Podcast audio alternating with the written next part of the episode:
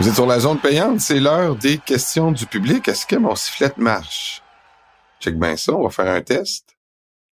J'entends pas. Ta minute, il n'est pas, pas encore sifflé. Hmm. Je sais pas pourquoi je vis autant de d'insuccès. Non, c'est. J'en vis déjà assez dans ma vie personnelle. Là, je vois pas pourquoi il faut que ça se transforme dans ma vie professionnelle. là. Bon. Ça te suit partout. T'es jinxé en ce moment? Je suis une figure de l'insuccès. Bon. Alors, on va laisser tomber le sifflet encore cette semaine. À regret.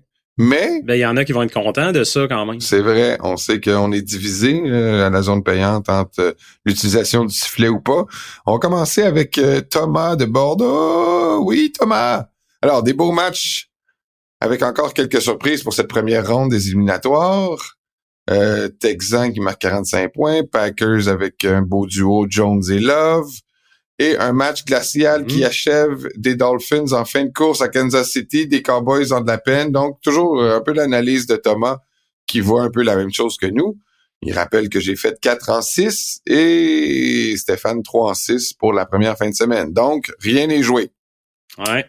Question de la semaine pour votre émission. Steph, imaginons que lors d'un dîner chez un ami, si tu es, tu es assis à côté de Jim Harbaugh et qu'il te demande conseil pour revenir dans la NFL, quelle équipe lui conseillerais-tu, lui conseillerais-tu de choisir?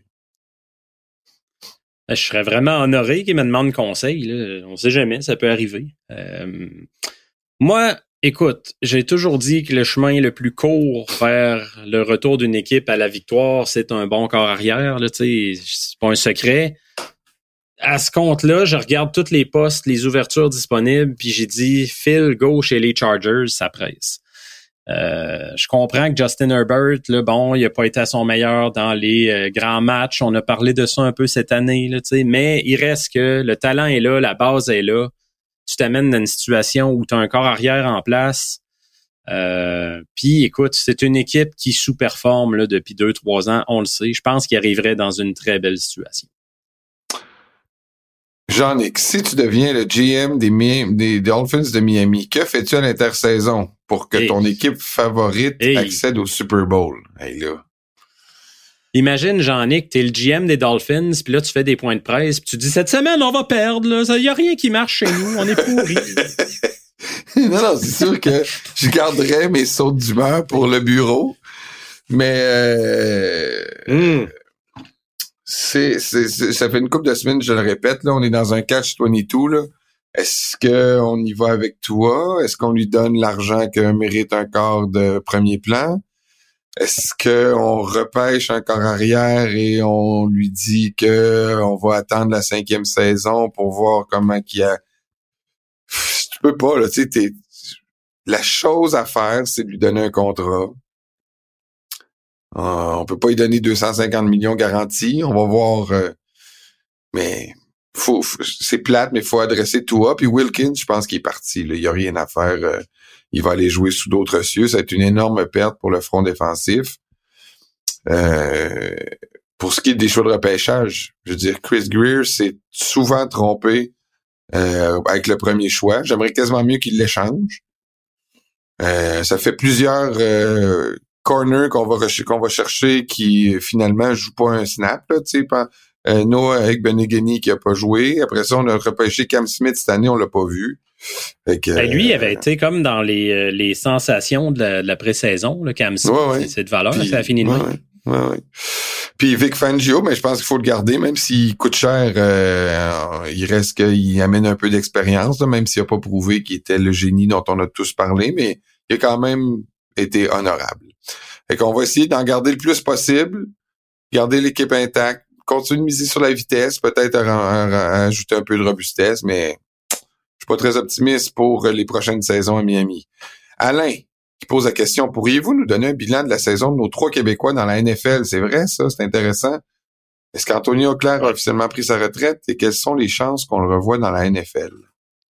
Ah, ben, on va commencer par Auclair. Tiens, lui, non, il n'a pas officiellement annoncé sa retraite, là, mais euh, écoute, ça fait quand même un an et demi qu'il n'est pas dans la ligue. Ça va être de plus en plus dur de se faire valoir. Il y a quand même eu un essai euh, à l'entraînement, un try-out avec les Colts cette année. Il s'est passé un peu sous silence. Euh, mais c'est signe qui est encore sur les radars. Sais, une équipe qui a besoin d'un gros bonhomme pour bloquer peut regarder du côté d'eau claire, mais après un an et demi en dehors de la ligue, ça sera pas évident. Après ça, ben pour les trois qui étaient actifs, commençons par euh, Mathieu Bergeron. Première saison, il a été garde à gauche partant, 100% des snaps offensifs des Falcons. Tu sais, c'est une belle réussite. Euh, les Falcons, j'ai vu qu'ils l'avaient nommé euh, comme. ben j'espère qu'il est tout étoile Parmi leurs meilleurs. Ouais, c'est ça, là, tu sais. Mais bon, selon Pro Football Focus, c'est pas la Bible, mais je me fie quand même un peu à ce site-là parce qu'il analyse tous les jeux de tous les joueurs un par un. Euh, tu vois, en 632 snaps de passe, Mathieu Bergeron aurait alloué 33 pressions et 6 sacs du corps. Fait que s'il y a un aspect à améliorer dans son jeu, c'est surtout là. Parce que sur le jeu au sol, il a quand même été euh, pas mal plus convaincant. Euh, après ça, CD So avec les Pats, ça, ça a été une agréable surprise pour les Patriots. Là. Un choix de quatrième ronde, tu t'attendais pas qu'il soit qu'il voit beaucoup d'actions cette année. Puis au contraire, il a amorcé 13 matchs. Euh, il a alloué 5 sacs en 80, 486 jeux de passe, euh, mais c'est surtout sur le jeu au sol. Il a été très, très, très dominant. Euh, PFF, justement, Pro Football Focus, euh, l'a placé sur son équipe étoile recrue, sa première équipe d'étoiles de recrue. Fait que c'est très encourageant comme début de carrière pour CDSO. Euh, puis Benjamin Saint-Just, demi de coin des Commanders de Washington, ben écoute, il y a eu des hauts et des bas. C'est-à-dire que des hauts, c'est lui qui a joué le huitième plus haut total de jeux parmi les corners dans la NFL. Euh, il est aussi quatrième dans la ligue avec 17 passes rabattues. Le hic de son côté, c'est qu'il a été ciblé beaucoup, beaucoup, beaucoup, beaucoup par les carrières adverses. Fait qu'il a donné beaucoup de verges. Il a donné 871 verges. Fait qu'il y a eu du bon et du moins bon là, de son côté. Euh, mais lui, ce qui est important, c'est vraiment l'année prochaine, c'est sa dernière année de contrat d'entrée. Euh, ça va être une très, très grosse année pour lui. Nouveau régime à Washington, il y a un nouveau proprio, il y a un nouveau DG, il va avoir un nouveau coach bientôt. Euh, à quel point on va le considérer dans les plans pour le futur. C'est une grosse, grosse saison pour Benjamin. Euh, on leur souhaite bonne chance à nos Québécois. On espère qu'ils vont continuer à bien performer et qu'il va y en avoir d'autres, surtout l'an prochain. OK. Euh, on a-tu une chance d'en avoir un qui rentre l'an prochain d'ailleurs? Oui, il y aurait Jeffrey Quentin Arcou qui était surveillé, un secondaire. Lui a joué au Cégep Garneau. Il s'est en allé ensuite à Syracuse, puis a transféré dans les deux dernières années à Memphis. Euh, où il a été partant, il a eu de très bons chiffres. Euh, fait que lui, c'est à surveiller. Il y a une chance d'être repêché. S'il n'est pas repêché, ben là, il y aurait une très, très bonne chance aussi d'être embauché comme euh, agent libre après le repêchage. Gaétan nous écrit Je vous écoute parler de vos équipes préférées, des déceptions qu'elles vous apportent, et je trouve Jean-Nicolas bien négatif envers ses Dolphins. Je pense que ah, le, je pense le bon mot, c'est réaliste, mais bon, poursuivons. Il dit On dirait un partisan des Eagles. Touché. J'adore. La défense, euh, la défaite contre les Chiefs en fin de semaine n'aidera pas. Quant à Stéphane, il me semble, il me ressemble un peu. Il a vécu bien les déceptions au fil des années, mais demeure solidaire de ses ah Vikings. Alors ah lui, c'est un partisan des Saints. Et il nous dit, la, sa question, dans le fond, lui, c'est euh, quand il a vu euh, partir Sean Payton, supposément à la retraite, et qui a signé un an plus tard avec les Broncos, ça ressemble à un gars qui a quitté le navire avant qu'il ne coule, car je pense que mon équipe va aller nulle part dans les prochaines années. Hey, monsieur négatif qui donne des leçons, Gaétan, là. Je le compare à un rat. Il compare Sean Payton à un rat. En lettres majuscules. Oh. Ai-je tort de penser ça? C'est bon, ça, ben. d'avoir de la, de l'amertume. Lâche pas, Gaétan faut laisser aller la hargne de temps en temps. oui. même. Euh, écoute, un, rat. Peyton, je pense qu'il avait jamais dit je prends ma retraite. Il voulait se tasser un peu, analyser la situation, vivre autre chose, puis replonger. Je pense que ça a toujours été le plan. Euh, moi, si j'étais euh, Gaétan qui nous écrit, Gaétan Dupont, je me dirais bon, Peyton a fait 16 ans en Nouvelle-Orléans. À un moment, rappelle-toi quand il est arrivé là, Jean-Nic, personne voulait mettre les pieds là. C'était un marché misérable, une équipe qui gagnait absolument rien. Il se passait rien là-bas. Le club était menacé de déménager après l'ouragan. Personne voulait aller là. Il est arrivé là. Là, certains diront, ouais, mais il y a eu Drew Brees, c'est Drew Brees qui a fait sa renommée. Peut-être, mais c'est quand même lui qui l'a choisi. Nick Saban, il l'a pas fait, lui, à Miami. Il a choisi Dante Culpepper, rappelez-vous.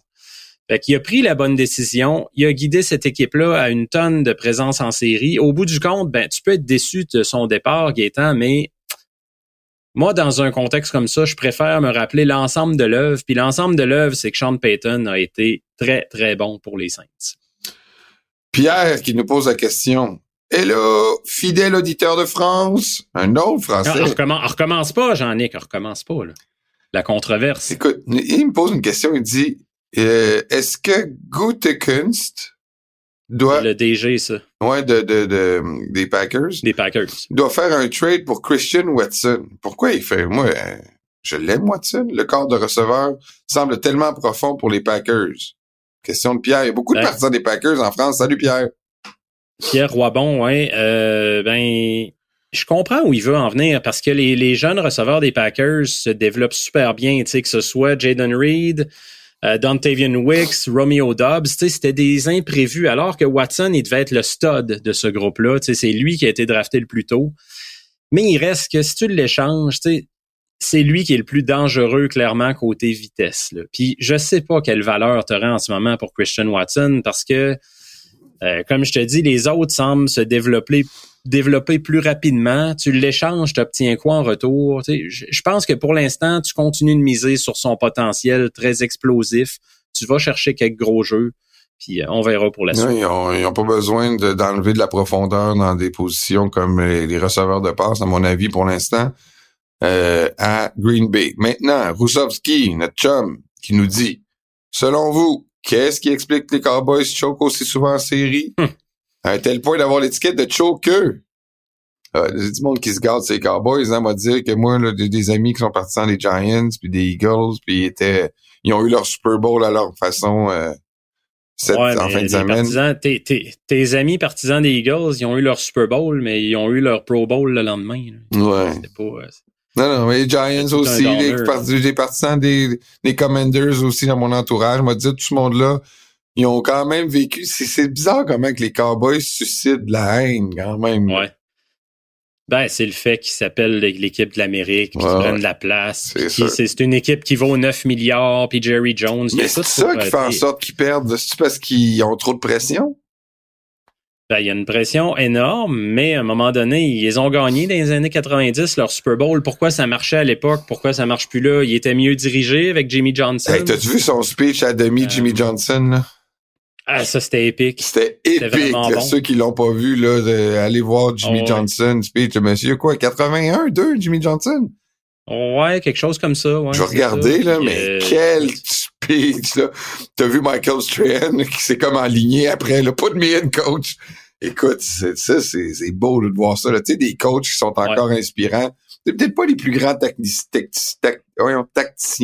C'est peut-être pas ceux qui vont avoir le, le plan de match le plus haut mais quand ils vont te faire un speech là, pour te faire jouer le meilleur de ce que tu es capable de ah donner, ils vont le faire. Puis... tu vas avoir, tu vas avoir la veine du coup sortie. Puis ah écoute, j'en parle, je, je, reparle de ce speech-là, puis j'ai la, chair de poule. Non, c'était très bon, mais pourquoi maintenant la question Si on le savait, là, écoute, il y en aurait des solutions. On le sait pas. Il y a 80 Jimmy Si souvent en série. Tu sais, les Cowboys, c'est un peu l'histoire des Maple Leafs au hockey. Là. Quand ça fait des années et des années et des années que tu un gros club puis que pour toutes sortes de raisons, ça marche pas, tu différentes affaires, ça marche pas, tu changes de coach, tu changes de corps arrière, tu reconstruis, là, tu as des vedettes, puis ça marche toujours pas. Puis j'étais allé à Toronto l'année passée euh, avant les playoffs pour faire des reportages, puis les joueurs le disaient clairement qu'à force de se faire parler de ça, de se faire poser des questions à tous les jours, ça leur joue dans la tête. Ça peut pas faire autrement que leur jouer dans la tête. Je pense que c'est un problème à Dallas. Là, depuis leur dernière conquête du Super Bowl, c'était quoi? C'était en 95, je pense.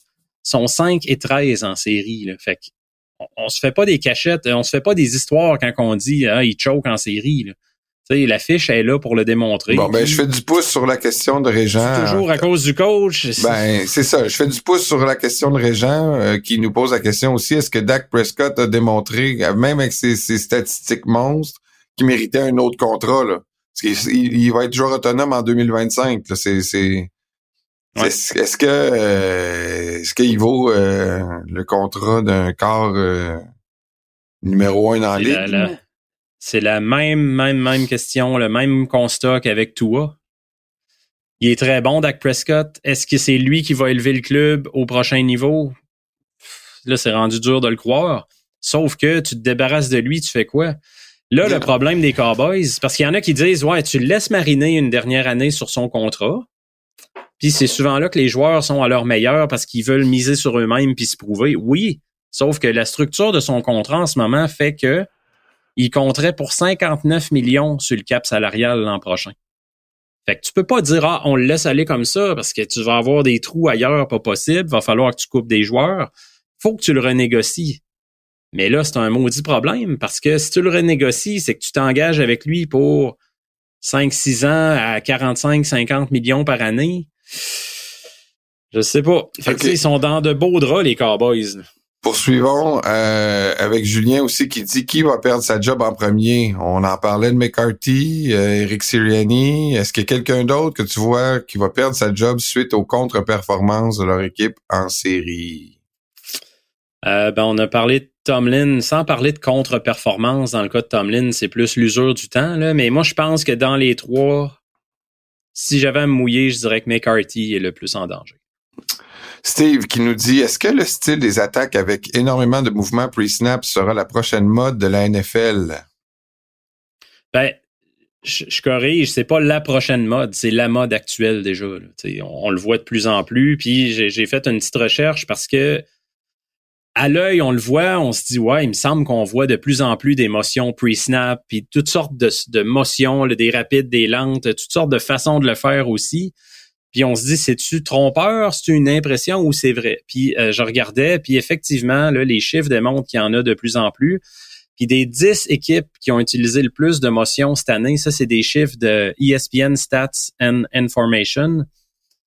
Il y en a 7 qui se sont retrouvés en série. Fait que tu vois que c'est la tendance offensive. Puis sur ces 7-là, les cinq premières, c'était Miami, Rams, Niners, Packers et Detroit. Fait que, écoute, ça nous montre où l'attaque s'en va. C'est clair que c'est la tendance en ce moment. Philippe nous, nous dit, comme on sait, Steph est allé à Buffalo récemment, j'aurais une petite question. La Bills Mafia aime beaucoup le froid et la neige, mais à quel point ça apporte un avantage aux locaux? S'entraîne-t-il toujours dehors ou il y a un gros centre d'entraînement intérieur? Je me dirige vers Buffalo avec ma femme qui est fan des Chiefs oh! et Bills. Elle est fan des Chiefs hein? et Bills, à moitié-moitié, en espérant ne pas être déçu dimanche. Euh, S'ils sont fans des Chiefs et des Bills, euh, en tout cas, je, suis pas sûr de comprendre si sa femme est, fan des deux équipes ou si lui est fan des Bills et sa femme des Chiefs. Euh, mais oui, perte de Repentigny, calcule ça, que ça va être six heures de route. C'est à peu près ça. Moi, quand j'avais mes billets de saison à Buffalo, la game finissait, je revenais ici, puis il était minuit. C'était plus 7 heures.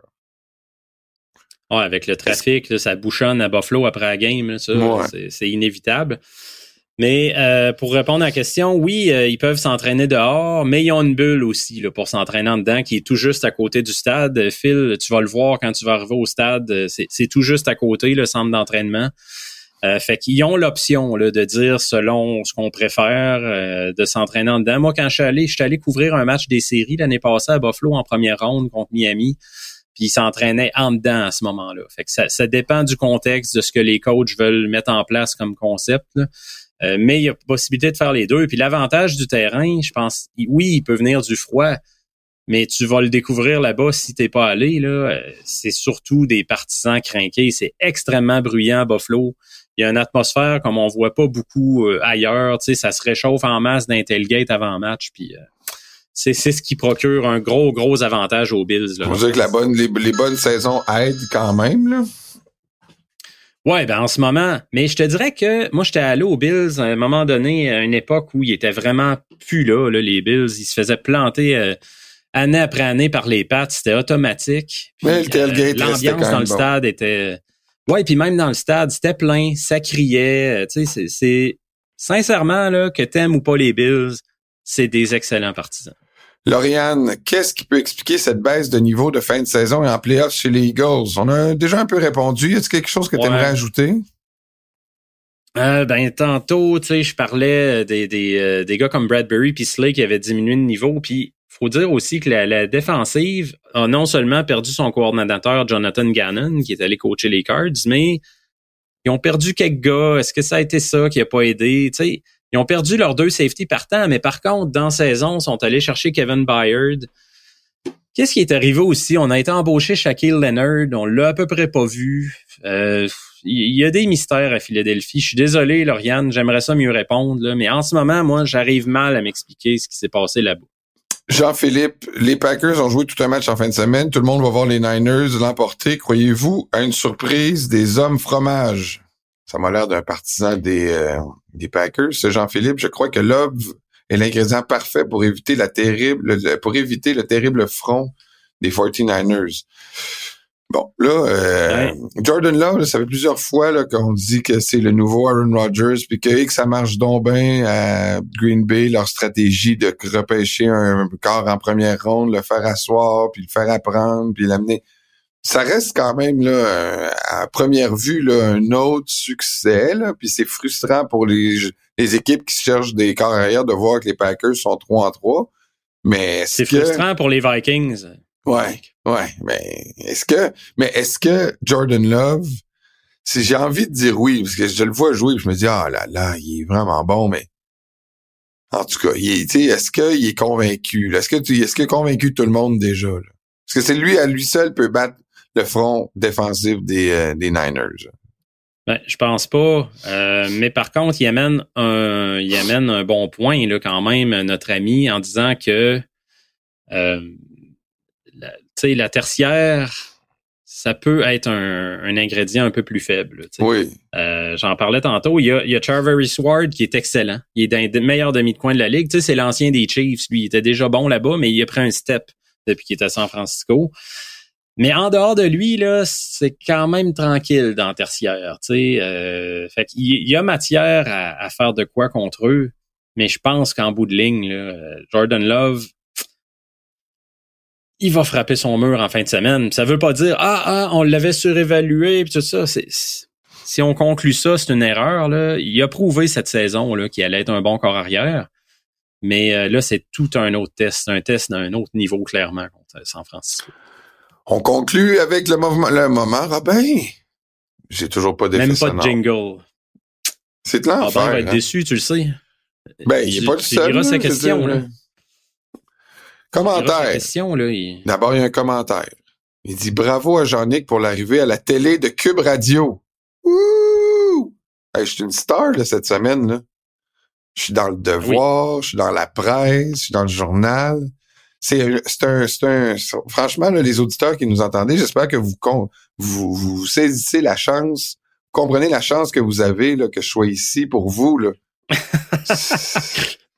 c'est quasiment un honneur là, que, que, que je vous fais là, de prendre le temps de vous parler parce que je suis tellement rendu big maintenant que je pourrais vivre ma vie là, à l'extérieur de ce podcast et euh, être euh, avoir une carrière très fructueuse.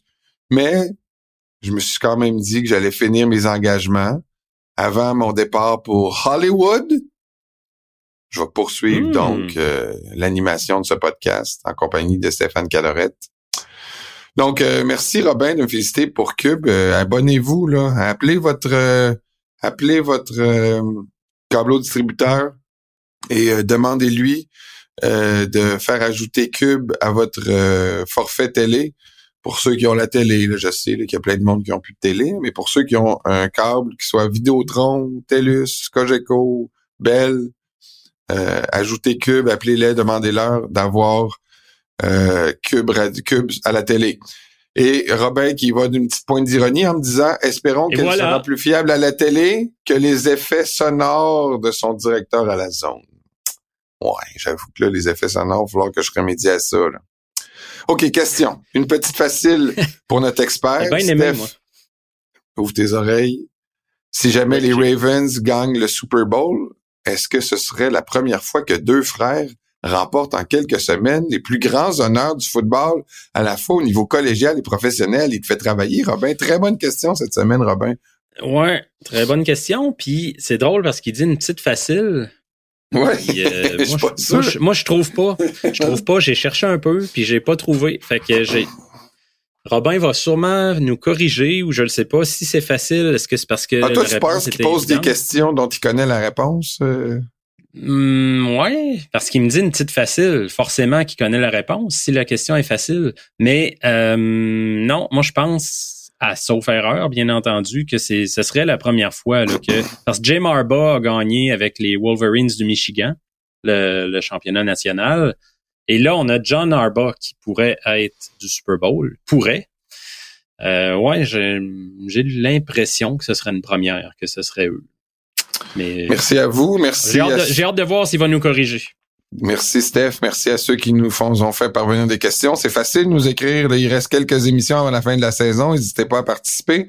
Vous pouvez nous écrire euh, sur euh, notre site dont je faisais mention tout à l'heure sur Facebook, notre groupe Nos précieux conseils de fantasy football. Nos précieux conseils de fantasy football. Allez sur Facebook, mettez-vous membre du groupe. Vous pouvez aussi nous interpeller sur les médias sociaux, sur Twitter, sur Facebook sur LinkedIn, si vous avez une, euh, oh. une job de PDG d'Alcan ou euh, d'Hydro-Québec. Pour nous commanditer.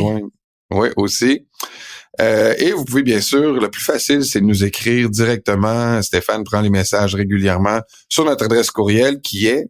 Oui, la zone payante à commercial La zone payante à, commercial Parfait, merci. Après la pause, on s'en va au bar.